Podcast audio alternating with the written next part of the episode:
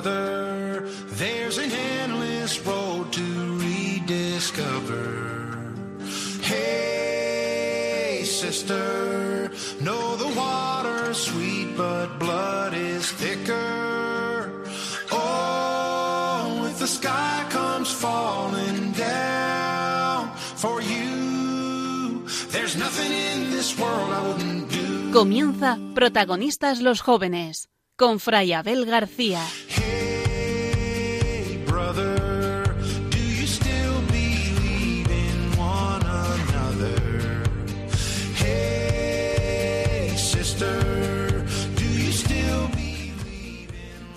El 30 de septiembre de 2019, el Papa Francisco instituyó el Domingo de la Palabra de Dios, coincidiendo con el tercer domingo del tiempo ordinario, para comprender la riqueza inagotable que proviene de ese diálogo constante de Dios con su pueblo.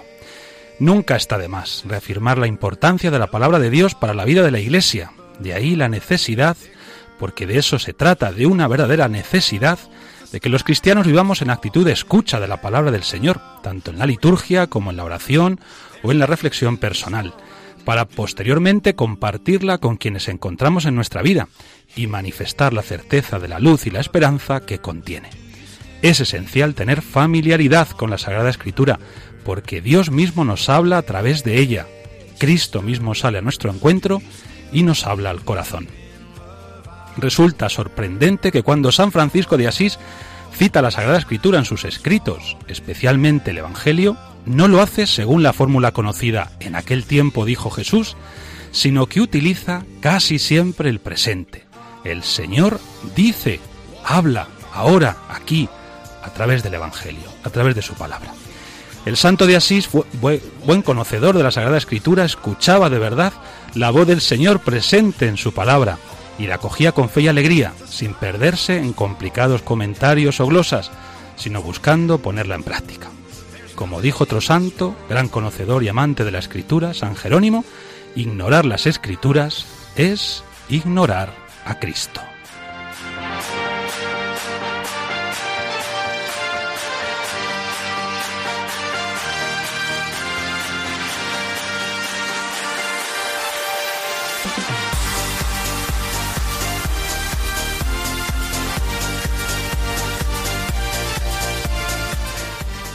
Amigos, paz y bien, y feliz año nuevo.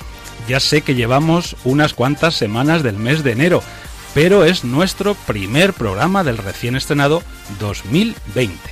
Que el Señor nos bendiga y nos guarde a todos en su paz durante este año nuevo y siempre.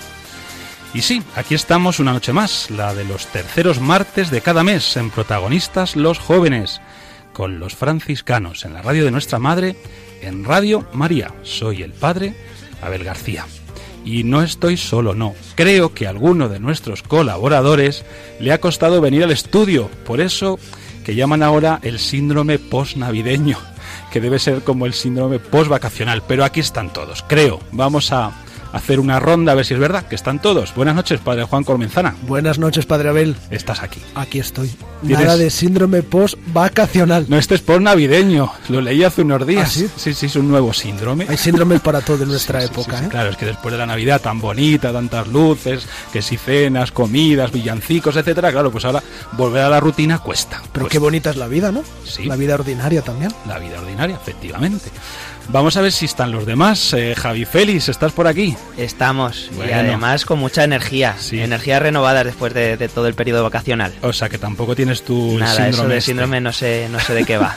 bueno, mejor así, mejor así. Tenemos también a José Santos. Muy buenas, José, ¿qué tal? Buenas noches, Padre Abel. Pues muy bien. Yo creo que sí tengo ciertas secuelas de este síndrome porque Vaya. añoro los polvorones. ¿eh? Pues no te preocupes que en el convento nosotros tenemos kilos y kilos. Pues antes de ir a casa tengo que pasar por el convento. que nos han regalado muchísimos y no damos abasto. Necesitaríamos tres navidades para comerlos todos. Así que nada, si quieres te damos, ¿eh? No te preocupes. Y Raquel Martínez también la tenemos esta noche con nosotros. ¿Qué tal? Buenas noches, padre Abel. Pues muy bien, yo no tengo síndrome postvacacional porque he trabajado todas las vacaciones. Vaya, vaya. Y de hecho, ahora la semana que viene me voy de viaje Bueno, con la familia. Qué así bien. que en realidad. pues nada, a disfrutar muy mucho. A disfrutar mucho, claro que sí. Y tenemos también, como siempre, a Juan Masoto en el control junto al padre Miguel Ángel Marcos. Quedaos con nosotros, queridos amigos, durante la próxima hora. Ya sabéis que nos encanta compartir con vosotros, especialmente con los más jóvenes, aunque no solo, la alegría de la fe, la alegría de haber conocido a Cristo que vive y nos quiere vivos y nos habla. Y nos habla. Hoy todo nuestro programa nos ayudará a entender cómo nos habla el Señor. Como siempre, os dejo nuestro correo para que os pongáis en contacto con nosotros y nos escribáis vuestras preguntas, comentarios, dudas y lo que queráis. Protagonistas los jóvenes 5 con número arroba radiomaria.es. Repito, protagonistas los jóvenes 5 con número arroba radiomaria.es. Comenzamos con nuestro ratito de oración.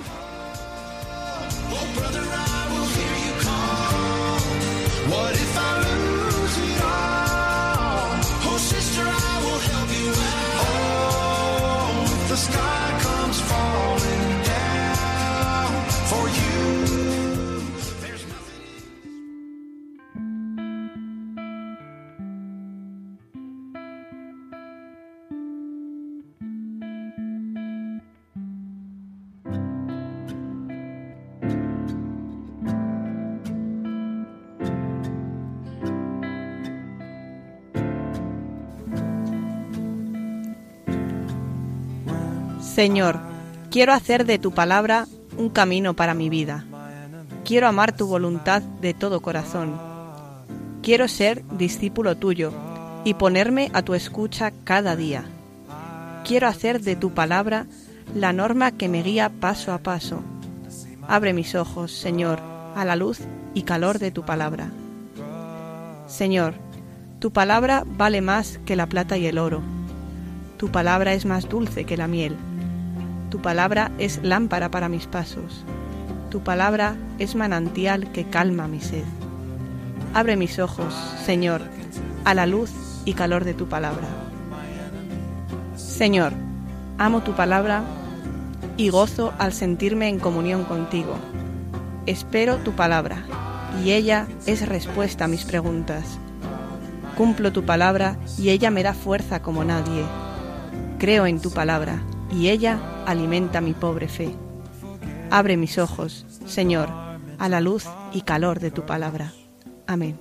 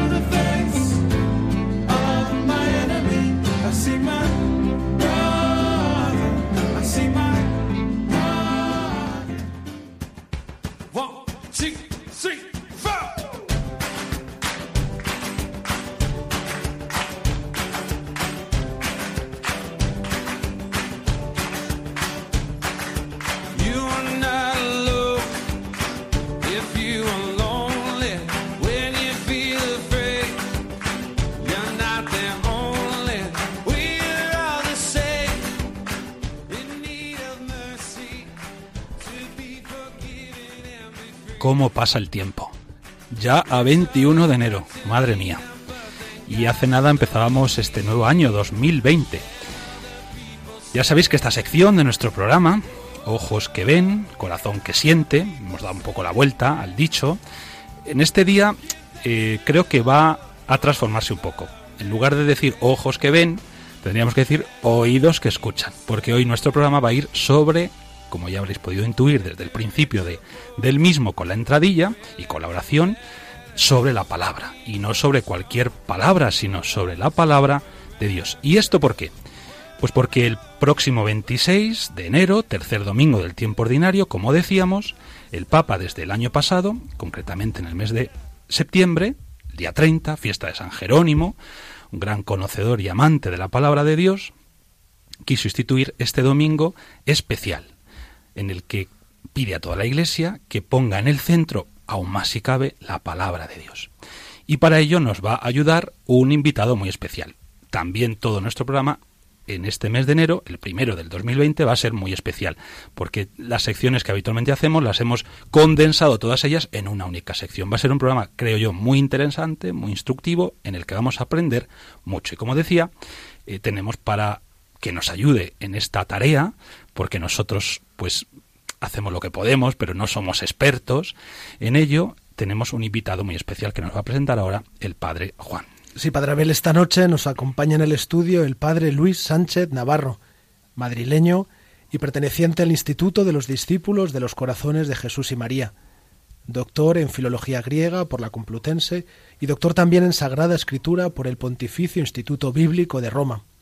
En la actualidad es catedrático del Nuevo Testamento en la Facultad de Teología de San Damaso en Madrid Pertenece a la Asociación Bíblica Española y también a la Asociación Bíblica de América desde el año 2006. Ha editado diez libros y escrito más de 80 artículos de investigación. Por tanto, Padre Abel creo que nos va a ayudar muchísimo a coger familiaridad con la palabra de Dios, que es lo que nos pide el Papa Francisco en este domingo especial. Seguramente que será así. Buenas noches, Padre Luis. Muy buenas noches, Padre Abel. Y bienvenido a nuestro programa. Pues muchísimas gracias por la invitación y, en fin, esto de compartir con tantos jóvenes esta experiencia de la palabra de Dios es siempre una gozada, así que aquí estamos. Qué bien, pues un lujo tenerte esta noche aquí con nosotros y seguramente que también nuestros oyentes estarán pensando lo mismo.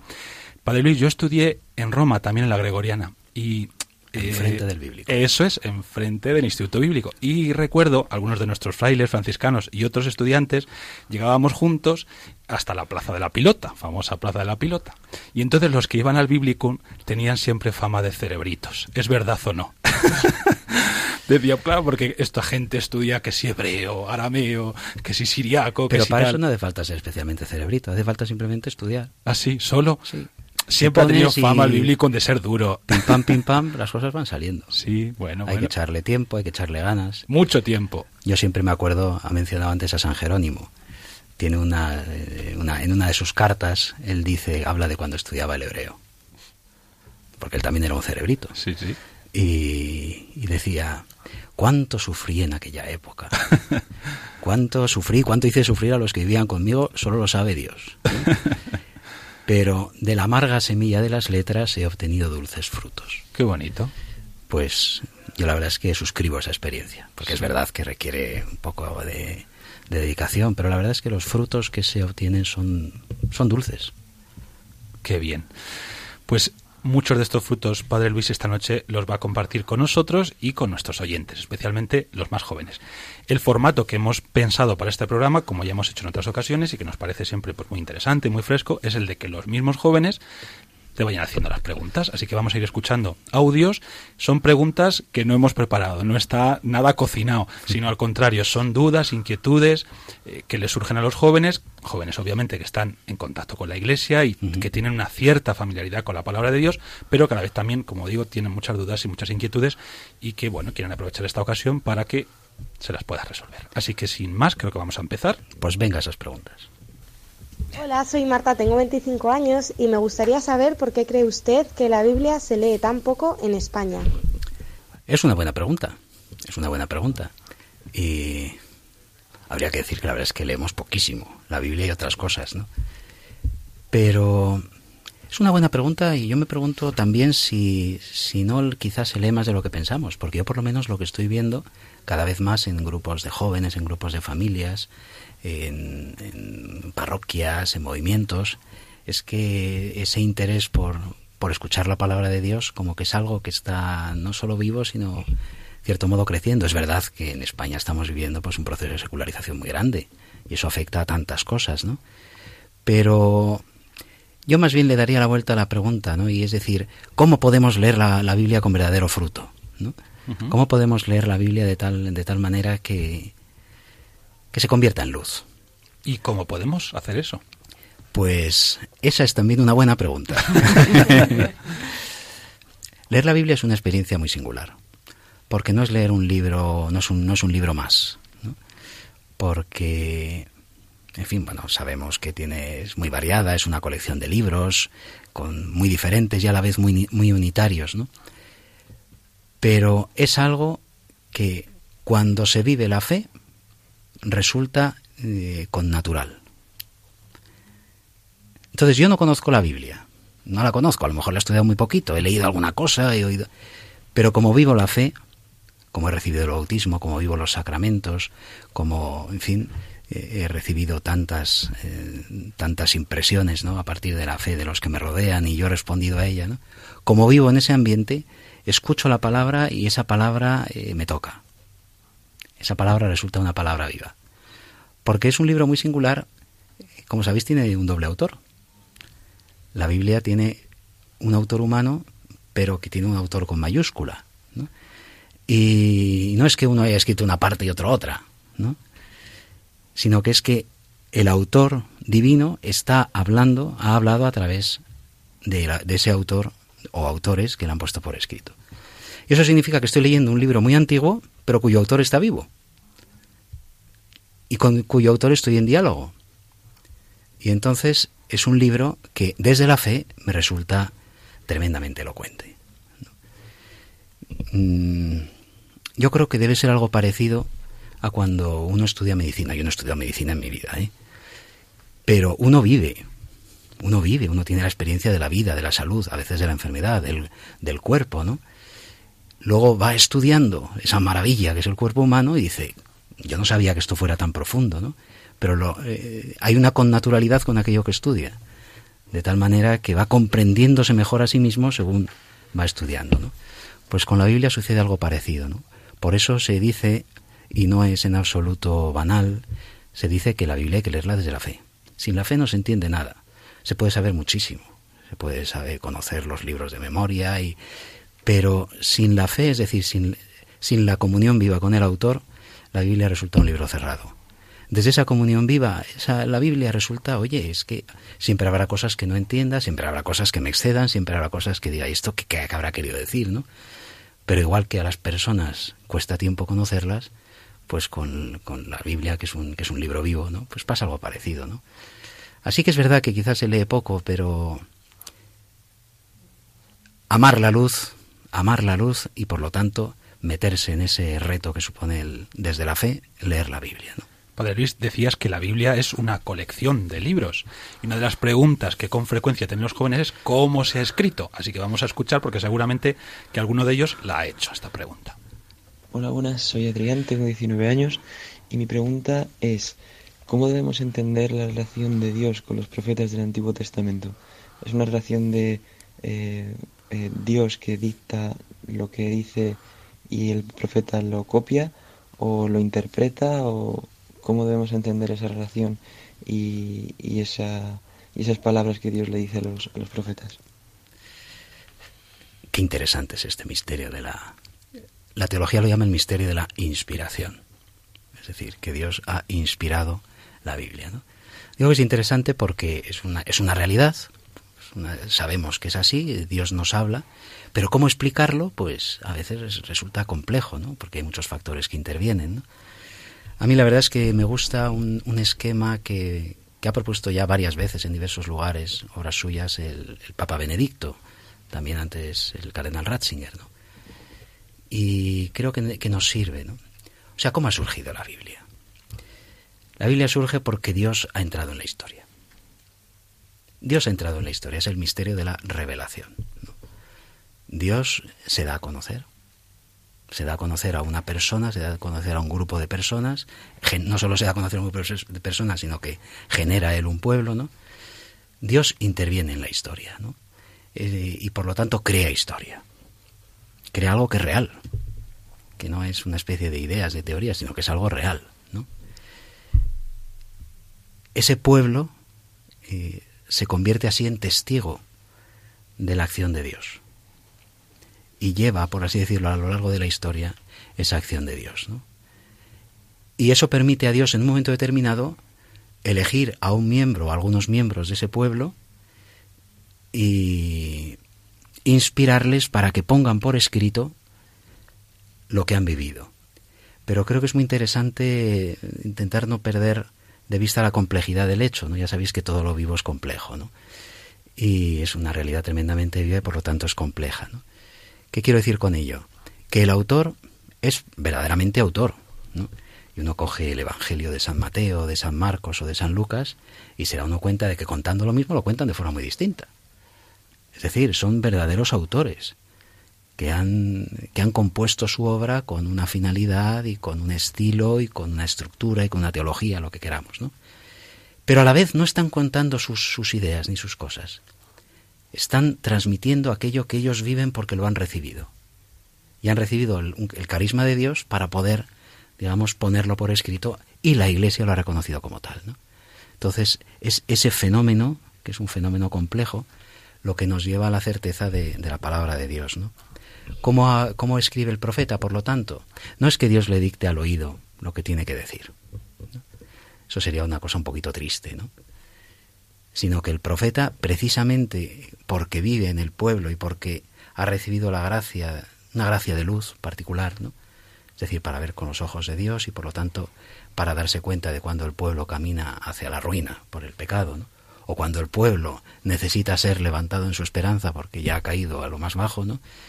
El profeta recibe la luz de Dios y movido por esa, por esa luz, por esa gracia, con su propia palabra dice palabra de Dios. Es bonito precisamente los libros proféticos, ¿no? Como empiezan diciendo así dice el Señor. Es decir, el profeta es consciente de que esa palabra es suya, él la vive, ¿no? Y a la vez es una palabra que le ha sido dada. Y la fuerza, la belleza es que la palabra nos ha sido dada. Que la palabra no, no procede de nosotros. Esto es a mí lo, lo, que más me asombra de la Biblia es eso. O sea, que es una palabra que no procede de nuestra inventiva, de nuestra iniciativa, de, sino que precisamente porque nos ha sido dada, nos saca de nosotros y nos puede liberar.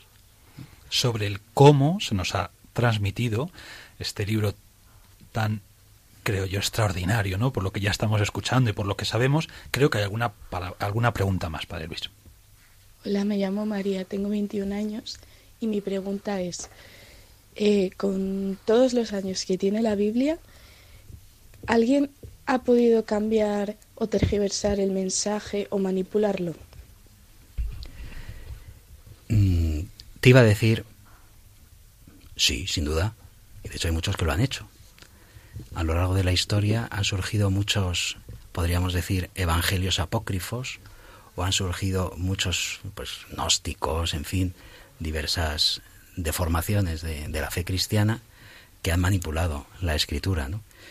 Pero en cuando, cuando hablamos de la Biblia, y precisamente porque tiene muchos años, tenemos la certeza de que el mensaje no ha sido manipulado. Y uno dirá, ¿no sería más bien lo contrario? Y la respuesta es que no, porque nosotros, eh, primero, podemos acceder a la Biblia con una cantidad de testigos, de textos, que es increíble, increíble. ¿no? Las obras de la antigüedad son conservadas normalmente por muy poquitos manuscritos, muy poquitos textos, ¿no? Y cada uno de ellos es como un tesoro, ¿no? Pues yo que sé, la Ilíada, ¿no? la, guerra de, de, las Galias, todas estas obras, las tragedias, pues hay muy poquitos manuscritos de cada una de ellas, ¿no? Y ya es bastante que se han transmitido, ¿no? Porque claro, no estamos hablando de un momento en el cual no existía la imprenta, no existía ninguno de los medios hoy que tenemos actuales para comunicarnos, ¿no? Y para conservar había que estar copiando constantemente, ¿no?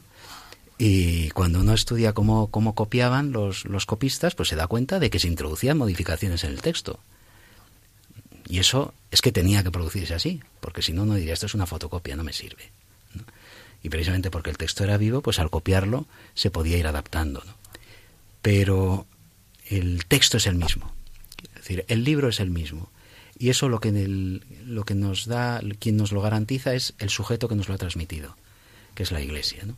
Y qué, experiencia tan impresionante es cuando uno va a leer un padre del siglo III, o del siglo II, o del siglo IV, quiero decir, de los primeros siglos, y se da cuenta de que está citando la misma escritura que yo escucho en, en misa los domingos. Dice, pero esto es impresionante. A lo mejor aquí he dicho una palabra en vez de otra, sabemos que lo propio de la tradición es, que haya una cierta flexibilidad ¿no? a la hora de comunicarse, porque, en fin, no, somos máquinas, gracias a Dios, ¿no? Pero uno pero sí, es que es lo mismo. Y uno lee a San Agustín y, y, y es, escucha su interpretación de la parábola del hijo pródigo y dice, pues si es que, si es que esto, vamos, esto es, es actualísimo, ¿no? Es precisamente ese sujeto que es la Iglesia, que es la que nos transmite la Escritura, sin Escritura, sin Iglesia no hay Escritura, es la Iglesia que nos transmite la Escritura, la que nos garantiza que esa realidad, que es una realidad viva, a la vez se mantiene, mantiene su identidad. Y mantiene su identidad como testimonio escrito de la, de la revelación de Dios. Eh, hola, buenas, soy Luis, eh, tengo 24 años y quería saber si se considera que la Biblia está ya completa o si por el contrario, en caso de encontrarse textos de la época de Jesucristo o de algún otro personaje de la Biblia, si se podrían incluir en esta Biblia para, para seguir completándola. Muchas gracias. Bueno, me alegra responder a un tocayo. Y. No, la Biblia se cerró, es lo que se llama el canon. Canon es una palabra griega que significa norma, norma o regla, ¿no? El, el, el conjunto de los libros bíblicos se cerró, digamos, al acabar la era apostólica. Fundamentalmente, lo fundamental, ¿no? Las, las listas de libros comienzan a, comenzamos a tenerlas a partir del siglo II y luego ya los diversos eh, concilios y demás ya se ha ido fijando diciendo estos son los libros que se leen en la iglesia y no otros, ¿no? Y es que precisamente los, los libros, la iglesia necesitaba saber desde el principio que esos libros que leía transmitían adecuadamente el testimonio apostólico. Y por eso es tan importante la iglesia de los primeros siglos. Porque es la que acogió esos libros, es la que les dio una forma. Eh, había un teólogo hace años que se llamaba Joseph Ratzinger, ya pues hace 50 años, que escribió un, artículo muy interesante, ¿no? que hablaba de la, de la importancia de los padres de la Iglesia para la formación de la Biblia. Y decía, eh, Dios ha hablado y la, los padres, los primeros padres, han acogido esa palabra de Dios. Y son los que precisamente al, reconocerla están cerca de los acontecimientos fundadores y por lo tanto son capaces de, de discernir si un libro es un libro conforme a la tradición apostólica o es un libro falso o es un libro que es una novela bonita pero que no, no arraiga en la historia, porque lo importante es que arraigue en la historia, ¿no?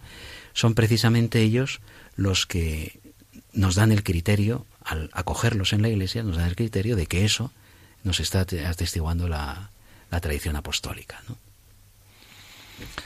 Pues queridos oyentes, estamos escuchando en el programa protagonista Los jóvenes con los franciscanos en este mes de enero, primer mes del año 2020. Eh, al padre Luis Sánchez Navarro, biblista, que nos está resolviendo cantidad de dudas sobre este libro tan extraordinario. Eh, antes de seguir, yo creo que hay muchas cosas sobre las que ya tenemos que reflexionar y detenernos un momento. Así que vamos a, vamos a hacer esto, una pequeña pausa para, ojalá también que vayan surgiendo más dudas e inquietudes y que también las podamos luego pues, resolver, ¿no? Acercándonos a personas que, que de esto saben mucho, que gracias a Dios en la Iglesia los hay.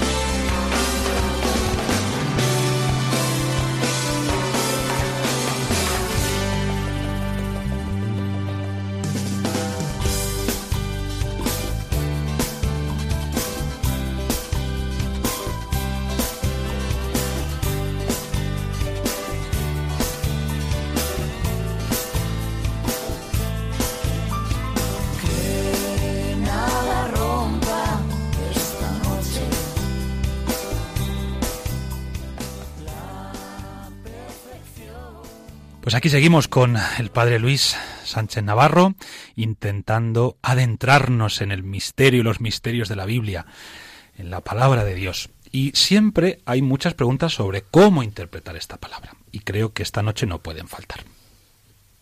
Hola, soy Cristina, tengo 23 años y mi pregunta es cómo se decide si un texto de la Biblia debe ser entendido de manera literal o si por el contrario debe ser interpretado para ser de- entendido de una forma más cercana a la actualidad. Gracias. Ah, la interpretación de la Biblia. Qué interesante siempre y es un reto constante, ¿no? Habría que decir una primera respuesta, ¿no? Pues que hay libros muy distintos, ¿no? Que es muy distinto inter- interpretar una poesía que un código legal o que una narración, narración histórica o incluso una narración parabólica, ¿no? Ento- poética. Entonces, eh, no se puede decir ser interpretada de una forma o de otra, ¿no? ¿Cuál es el criterio según el cual no fallo aunque no acierte? El criterio según el cual no fallo aunque no acierte es la fe de la Iglesia. Quiero decir, no fallo.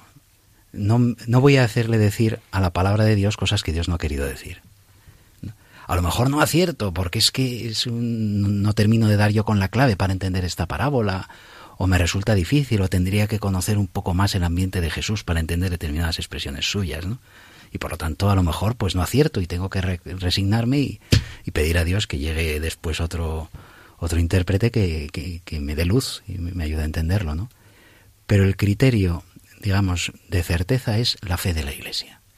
Porque al fin y al cabo, ¿qué es el credo? Nuestro credo es una es la narración, es la narración de la de la historia de la salvación. Es esa narración que comienza con Dios creador y que sobre todo llega en el momento definitivo Jesucristo, que nació, murió, eh, fue sepultado, resucitó y llegará. Llegará. El, credo acaba con esa apertura ¿no? al, al- a la escatología. Entonces, la fe de la Iglesia me está dando la clave para leer la Biblia con, con seguridad y a la vez con ese, con ese deseo de conocer ¿no? y de pedir luz para ver si, si soy capaz de, a partir de esa, de esa fe de la Iglesia con la que leo la Biblia, descubrir esa clave y verla confirmada y verla atestiguada en ese, en ese texto, en ese libro, en esa, en esa parábola. Y, ¿no? y creo, que es el, creo que es el reto. La Biblia es un camino. Y es un camino que hay que recorrer. Pero hay que recorrerlo desde la fe de la Iglesia. Has hablado, Padre Luis, en varias ocasiones sobre esta relación entre la palabra de Dios, la Biblia y la Iglesia. Y tenemos una pregunta muy interesante a este respecto. Hola, soy Andrea, tengo 17 años y me gustaría saber si la Iglesia y la Biblia alguna vez se contradicen y si hay alguna vez que ocurra, ¿quién, quién tiene mayor decisión? ¿Quién tiene más peso? Si existe o ha existido alguna vez contradicción entre lo que la Iglesia cree y lo que nos dice la palabra. Mira, la respuesta sencilla sería no.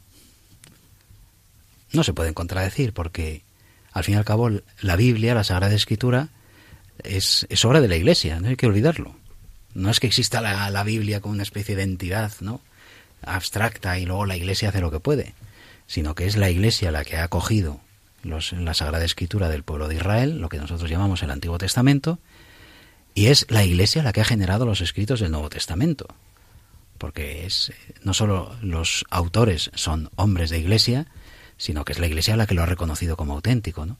Entonces, cuando se nos quiere hacer ver una contradicción entre la Biblia y la Iglesia, eso significa que estamos siendo bastante superficiales. Que puede haber una cosa que no entendemos y que a primera vista nos parece que están diciendo lo contrario. No, no, tranquilos, tranquilos. Vamos a ver qué es lo que se nos está queriendo decir realmente, ¿no? Y vamos a, a estudiar las cosas con un poquillo de, seriedad, ¿no? Y nos damos cuenta, yo por lo menos mi experiencia, no sé si sirve de algo, la, pero mi experiencia es siempre una experiencia de, de ese gozo de ver confirmada la fe de la Iglesia en el, con el estudio de la Escritura. Y, es, y, es, y es, creo que ahí está el, la, verdadera maravilla de, la Biblia, ¿no? Es, es, el ver confirmada esa fe que uno vive sin merecerlo porque la ha recibido y, y darse cuenta de hasta qué punto tiene una riqueza que, que nos desborda, ¿no? Padre Luis, acaba de decir que no existe contraposición entre la Biblia y la Iglesia. Pero a veces, entre los jóvenes y no tan jóvenes, perciben una contraposición entre el Antiguo y el Nuevo Testamento. ¿no? Usted ha dicho que la Iglesia acoge los escritos del Antiguo Testamento, pero que escribe los nuevos textos. Tenemos una pregunta, varias preguntas sobre este tema. Soy Clara, tengo 26 años y mi pregunta es ¿cómo se puede leer el Antiguo Testamento ligándolo con el Nuevo Testamento? Pues mira, es un tema de esos que a uno le gusta. Porque la verdad es que cuando empecé a estudiar Biblia, para mí el gran descubrimiento fue ese. Uno pensaba, el Antiguo Testamento, bueno, pues está bien, tiene cosas interesantes, ¿verdad? Pero primero es larguísimo. Es larguísimo. ¿Quién se mete en esas cosas, no? Y segundo, es que hay muchas cosas que, que casi no sabes cómo entender y prefieres no, temerte, no meterte demasiado a ver si vas a, a salir allí escaldado, ¿no? Mientras que el nuevo todo parece que es todo sencillo y eleva. Luego te vas dando cuenta de que no es así. Y creo que el gran descubrimiento es descubrir que el Nuevo Testamento es Antiguo Testamento. Es Antiguo Testamento cumplido. Cuando Jesús empezó a predicar decía, no penséis que he venido a abolir la ley y los profetas. No he venido a abolir, sino a llenar. Como que el Antiguo Testamento, y eso lo dice de forma muy bella el, Papa Benedicto en diversos lugares de sus, de sus libros, como que el Antiguo Testamento es una palabra que está buscando una carne. Una palabra, un recipiente que está buscando un contenido.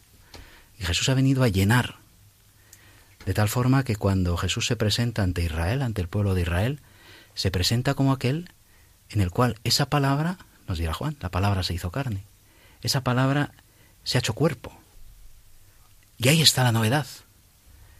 El Papa Benedicto, en su primera encíclica, la Deus Caritas Est, en el número 12, cuando empieza a hablar del amor en el Nuevo Testamento, dice, eh, la novedad del Nuevo Testamento no está en nuevas ideas. No es que Jesús traiga nuevas ideas frente al Antiguo Testamento, que el Antiguo Testamento era todo miedo y todo cosas así difíciles, mientras que en el Nuevo todo es luz y gracia y qué bien estamos aquí, ¿no? No, no. La novedad del Nuevo Testamento es la carne y la sangre de Cristo. Es decir, es Cristo que hace carne la palabra. Pero cuando uno empieza a leer los evangelios y todos los escritos del Nuevo Testamento, las cartas de San Pablo, con un poquito de, atención, se da cuenta de que es que el, Antiguo Testamento está constantemente presente. Constantemente, ¿no? Y el Evangelio de San Marcos, pues empieza con una cita del profeta Isaías, según dice el profeta Isaías, es el que nos introduce todo el, el, Evangelio, la predicación de Jesús, ¿no? Y en el Evangelio de San Mateo, el Sermón de la Montaña, no penséis que he venido a abolir la ley de los profetas. ¿eh? Y en el Evangelio de San Lucas, la predicación de Jesús en Nazaret, ¿no? Hoy se cumple esta escritura que acabáis de oír, del profeta Isaías, ¿no? Como que Jesús no tiene nada nuevo que decir. Y a la vez todo es nuevo, porque en su carne la palabra eh, cobra vida. Por eso los, no hay que olvidar que el término Nuevo Testamento es un término que procede del Antiguo. Nuevo Testamento es la misma expresión que Nueva Alianza, y es cuando Jeremías, el profeta Jeremías dice, He aquí que vienen días en que yo sellaré con la casa de Israel una nueva alianza, un nuevo testamento. ¿Y qué consistirá? No como la que sellé con vuestros padres, ¿no? sino que esta será mi alianza. Meteré mi ley en su pecho y la escribiré en su corazón. Eso es el Nuevo Testamento. Por eso eh, son absolutamente inseparables. El Nuevo Testamento no es que deje caducado al Antiguo. El Nuevo no sustituye al Antiguo, ¿no? sino que lo renueva, es el sentido de nuevo. Es la alianza renovada definitivamente en Jesucristo. Y por eso Jesucristo aparece siempre como aquel que, que desea hacer la voluntad del Padre. ¿Y eso cómo lo expresa? Diciendo, está escrito. Está escrito y citando constantemente el Antiguo Testamento como ese argumento de autoridad que le hace suyo. ¿no? Y, y, uno dice, ¿cuál es el mandamiento de Jesús? Pues está muy claro. Amarás a tu Dios sobre, a Dios sobre todas las cosas y a tu prójimo como a ti mismo, ¿no? Es el mandamiento de Jesús. Dice, sí, es el mandamiento de, del Antiguo Testamento, de la Torah, Deuteronomio y Levítico, ¿no? Amarás al Señor tu Dios con todo tu corazón, el Shema, y amarás a tu prójimo como a ti mismo, ¿no? Es decir, Jesús lo que viene es a mostrarnos la belleza de esa palabra de Dios. Esa palabra de Dios que los hombres, por quizá de forma espontánea, tendemos siempre como a cubrir o a debilitar, ¿no? Y sin embargo hacía falta que, que viniera Jesús para mostrar esa grandeza de la palabra de Dios, ¿no? Y se- ver cómo es capaz de, de de generar una vida y de, de engendrar una vida, ¿no? San Agustín, que era un gran, era un gran retórico, era un tipo fenomenal, ¿no? Acuñó un dicho que ahora se ha repetido mucho después, ¿no? Os, ahorro el latín, aunque seguro que hay buenos latinistas entre nuestros oyentes, que hay jóvenes que son verdaderamente interesados por ello, ¿no? Pero dice, el nuevo está escondido en el antiguo. Y en el nuevo, el antiguo sale a la luz. El Nuevo Testamento ya estaba en el antiguo, pero estaba escondido. Hacía falta que Jesús lo hiciera carne, que el Hijo de Dios viniera a mostrar toda esa grandeza de la palabra, para que pudiéramos comprender eh, esa palabra de Dios, ¿no? Y comprender que es, que es algo que, que está cargado de vida. Interesantísimo. A mí la verdad que de primera me ha dejado un poco descolocado, ¿no? Cuando has dicho, Padre Luis, que en el fondo el Nuevo Testamento es el antiguo cumplido. Es lo que buscaba. Ya, ya, ya, ya. No, no, pues lo, lo has conseguido, lo has conseguido. Eh, respecto al tema de los evangelios, a veces, que ya has, has indicado de alguna manera, ¿no? lo que Jesús ha venido a hacer efectivamente y con frecuencia nuestros jóvenes, eh, repito, pensando un poco en los evangelios o acercándose a los evangelios, tienen la sensación de que es una biografía histórica o eh, episodios no históricos. Bueno, vamos a escuchar una pregunta a este respecto y yo creo que también puede ser muy interesante. A ver qué, qué nos dice. Hola, mi nombre es Javier, tengo 28 años y mi pregunta es si los evangelios, más allá, obviamente, de la importancia que tienen para nosotros desde el punto de vista de la fe, pueden considerarse también como una biografía histórica de la vida de Jesús o si los historiadores consideran pues, que hay pasajes de, recogidos en los evangelios que no pueden ser considerados como hechos históricos por no existir una evidencia documental suficiente. Muchas gracias. Sin historia no hay fe. Si los evangelios no son historia, apaguen y vayámonos. Pero no apaguen, ¿eh? si no hay historia es una fábula, es un claro, cuento. Claro, claro, claro. Sin la historia no hay fe. Por lo tanto, evidentemente los evangelios son históricos. En, la, en el Vaticano II hay un documento dedicado sobre la divina revelación de Iberbum, la constitución de Iberbum, y en un momento lo dice con solemnidad. ¿no? La Santa Madre Iglesia sostuvo y sostiene el carácter histórico de los evangelios. ¿no? Lo cual no quiere decir que sean históricos como nosotros hacemos historia hoy, porque estamos hablando de una mentalidad muy distinta y de una, forma, digamos, de, de escribir y de componer los libros que era muy distinta por la tradición oral, por, digamos, esos pasos que van, por así decirlo, purificando y aquilatando cada vez más esa palabra hasta que se pone por escrito, ¿no? Pero evidentemente son historias, evidentemente son bi biografías. Hay quien dice que no es una biografía porque no se cuenta todo. Pero yo me pregunto qué biografía, no ser que sea una biografía, digamos, voluminosísima, puede contar todo lo que ha hecho un hombre, ¿no? Pero, desde luego, de las figuras de la antigüedad, creo que no sé si habrá alguna de las que sepamos tanto como Jesús. O sea, es, es, una cosa verdaderamente impresionante y eso que solo sabemos de determinadas etapas de su vida, ¿no? Pero sabemos muchísimas cosas, ¿no? También por otros testimonios externos y demás, ¿no? Y a la vez es una historia que está escrita desde una luz nueva, porque está escrita desde la luz de la resurrección. Y entonces es una historia que está escrita ya por alguien que comprende lo que entonces no se comprendía. A la luz de la resurrección, toda la historia de Jesús ha cobrado sentido. Los evangelios muchas veces nos dicen que los, los discípulos no entendían lo que decía Jesús. Tantas veces, ¿eh? la mayor parte de las veces. Parece casi que para hacer discípulo, discípulo la condición fuera no entender lo que decía Jesús. Pues nos Porque, consuela, Padre Luis. Sí, es, es, consolador, yo lo entiendo. para mí también. Sí, sí. Pero tantas veces se nos dice y cuando creen entenderlo resulta que es cuando menos lo entienden. ¿no? Y las parábolas, pues ese maestro, explícanos la parábola, porque es muy bonita pero no la hemos entendido. ¿no? Es decir, había muchas cosas y sobre todo al misterio mismo de Jesús, los discípulos durante su vida terrena no lo entendieron, por eso le abandonaron.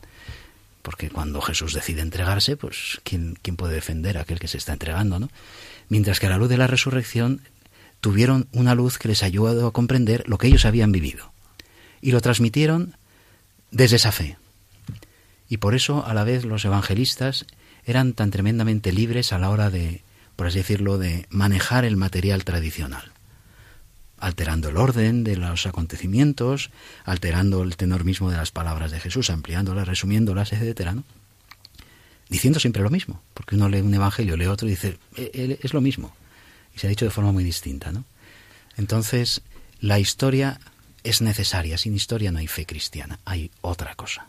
Padre Luis, pero a este propósito, eh, si me permites, damos un paso más. Yo sé que es un tema un poco controvertido, pero no podemos poner en duda los acontecimientos. Es decir, los evangelistas no se inventaron los acontecimientos. Transfiguración, eh, la anunciación, la visitación, que a veces, claro, nosotros, Padre Juan y yo, hemos estudiado teología, ¿no? Y Sagrada Escritura, obviamente. Y se ha dado muchas vueltas a esto, ¿no? Que si son construcciones, relatos, eh, donde lo importante es el mensaje que transmiten, pero la historicidad del hecho en sí hay que ponerlo un poco en duda, que era un género literario propio de la época. Bueno, no sé si a este propósito nos puedes decir algo. Que yo creo que nuestros jóvenes también andan ahí siempre preguntando, pero esto es verdad, no es verdad, solo inventa el evangelista, solo inventa la iglesia, bueno, qué sé yo. Sí, sí. Evidentemente es verdad. Y evidentemente los acontecimientos que se nos narran son verdad.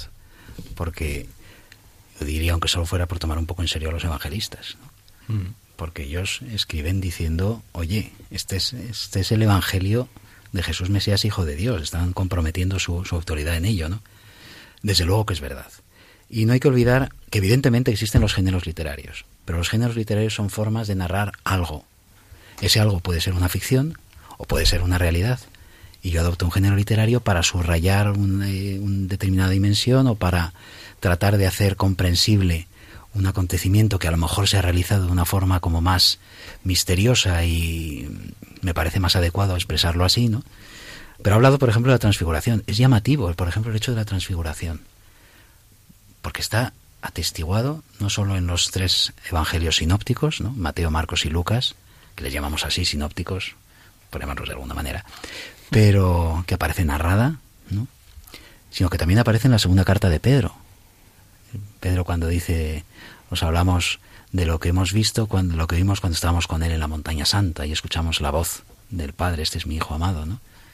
Y aparece también aludido en el Evangelio de Juan, que no lo narra, pero que cuando en el prólogo dice hemos contemplado su gloria, está ah, recordando el acontecimiento de la transfiguración. O sea, evidentemente podemos cuestionar la historia, la historicidad. Y entonces entraremos en un bucle en el cual pues ya terminaremos cuestionándonos a nosotros mismos, que es lo que sucede. ¿no? Pero, ¿cuál es el argumento grande de credibilidad de toda esta tradición? Pues que ha generado vida. Uno puede creer o no creer, pero oye, esto ha generado vida. Y yo no lo puedo demostrar porque los acontecimientos históricos no se pueden recrear en un laboratorio, no lo puedo demostrar, pero sí que puedo mostrar la raci- racionabilidad de esto que creo. Porque ha generado una historia, porque hay unos testigos, digamos, apabullante, lo que supuso el surgir del cristianismo. Es decir, que, que, que si se lo han inventado está muy bien inventado, oye. El padre Luis hablaba de acontecimientos históricos, que sin historia no hay fe, pero muchos jóvenes tienen muchas preguntas sobre la actualidad de la palabra de Dios, si textos escritos en un contexto, en un ambiente distinto, hoy tienen algo que decirnos. Hola a todos, soy Alberto, tengo 27 años y mi pregunta es si la, lo que dice la Biblia eh, es válido para nuestros días, eh, sobre todo para los temas que escuchamos a menudo de política, economía o, inmigración incluso. Muchas gracias. Por supuesto que sí. Por supuesto que sí. Hombre, está claro que el, que el Nuevo Testamento pues no te va a hablar de los anticonceptivos, porque entonces no existían. O no te va a hablar del cambio climático, porque a quién se le ocurre esas cosas, ¿no?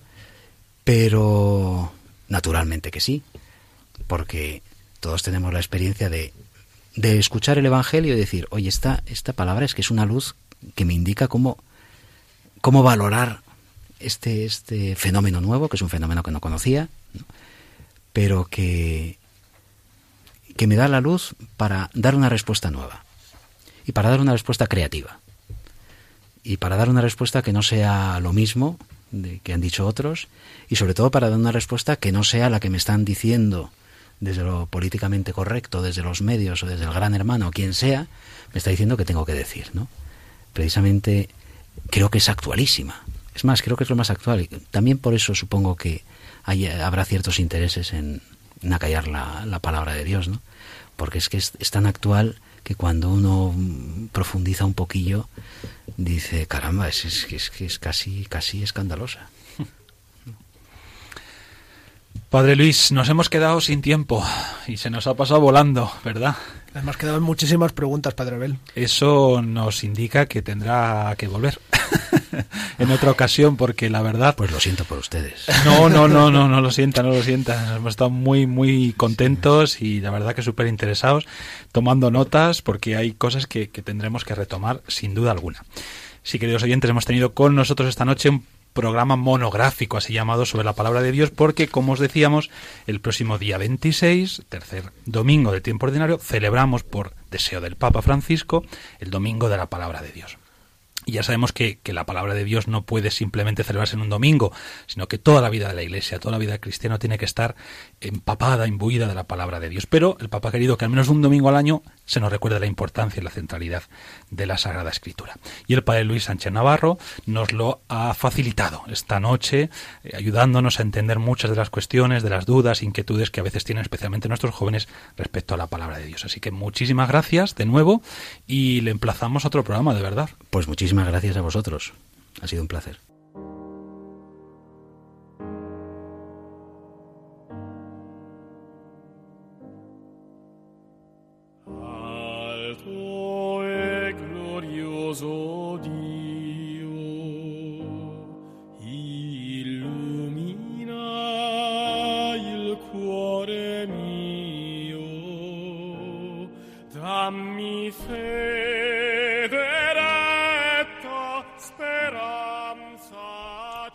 Señor, por tu palabra echaré las redes, por tu palabra perdonaré setenta veces siete, por tu palabra caminaré una milla más con mi hermano, por tu palabra me adelantaré con gozo a la disculpa que no llega.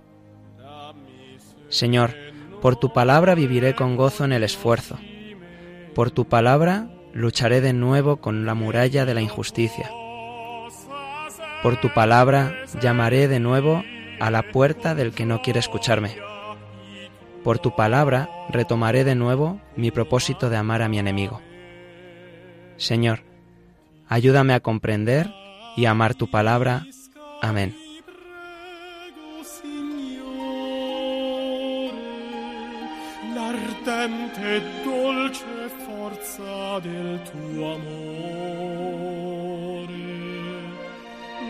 La mente mia da tutte le Hey, brother, there's an endless road to rediscover. Hasta aquí el programa Protagonista de los Jóvenes con los franciscanos del mes de enero, el primero de este nuevo año 2020. Muchísimas gracias al padre Juan Cormenzana. Gracias, padre Abel. A José Santos. Muchas gracias, padre Abel. Buenas noches. A Raquel. Muchas gracias. A Javi Félix. Buenas noches a todos. A nuestro equipo técnico, el padre Miguel Ángel y a Juan Masoto. Os doy la bendición que San Francisco solía utilizar para bendecir a sus hermanos y a aquellos con los que se encontraba, que no era, no era suya, sino que era del libro de los números. Que el Señor os bendiga y os guarde. Amén. Haga brillar su rostro sobre vosotros y os conceda su misericordia. Amén. Vuelva a vosotros su mirada y os dé la paz. Amén. Hasta el próximo mes.